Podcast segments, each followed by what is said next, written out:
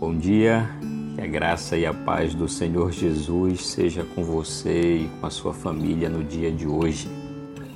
Você sabia que as listras que compõem a zebra acabam funcionando como uma espécie de camuflagem?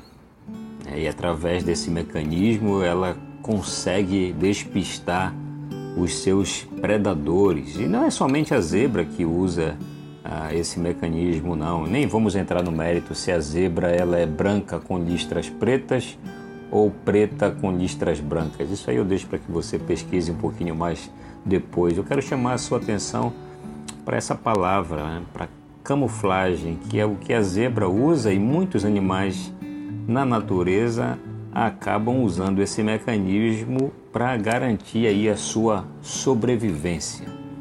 Mas a camuflagem é algo que eu e você, como cristãos, não podemos usar de maneira nenhuma.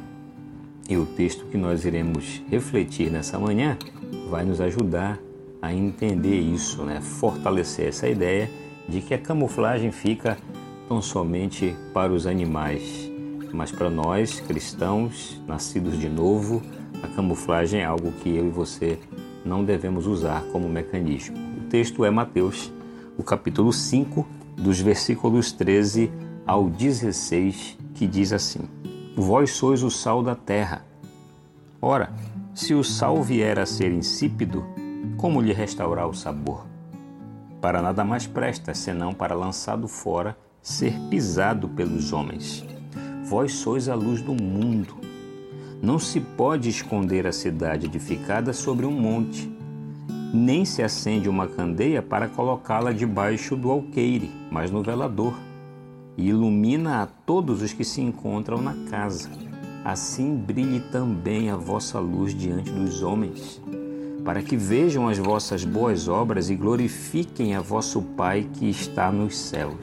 Percebam, irmãos, a grande responsabilidade que o Senhor aqui nos dá nessa manhã de sermos o sal da terra, ou seja, de restaurarmos o sabor, o verdadeiro sabor que é produzido através da fé em Cristo Jesus, de nós sermos a luz dos homens, de iluminá-los através da palavra de Deus que alcançou as nossas vidas e que tem poder para alcançar a vida de qualquer pessoa.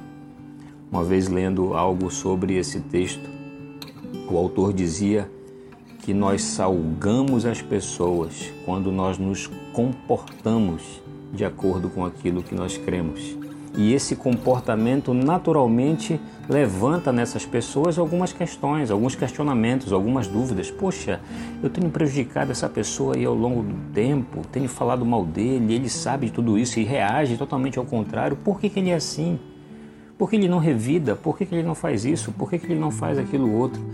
E aí esse autor dizia o seguinte: é nesse momento que você ilumina com as suas palavras você salga com o comportamento e ilumina com as suas palavras. É disso que o nosso mundo precisa, meu irmão, minha irmã.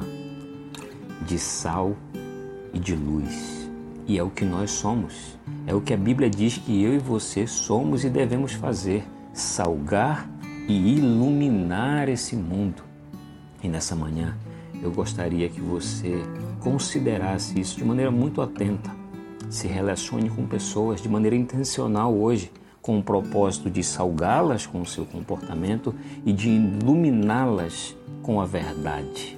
Ontem nós aprendemos, nós fomos relembrados que o nosso Deus ele é incomparável. E como é que as pessoas aí fora irão saber a respeito desse Deus incomparável? Quando eu e você somos sal e somos luz. Então, no dia de hoje, salve as pessoas com o seu comportamento e as ilumine com a palavra de Cristo. Que o Deus incomparável, que o Deus das Escrituras, que nos manda ser sal e ser luz, te abençoe no dia de hoje. Um forte abraço.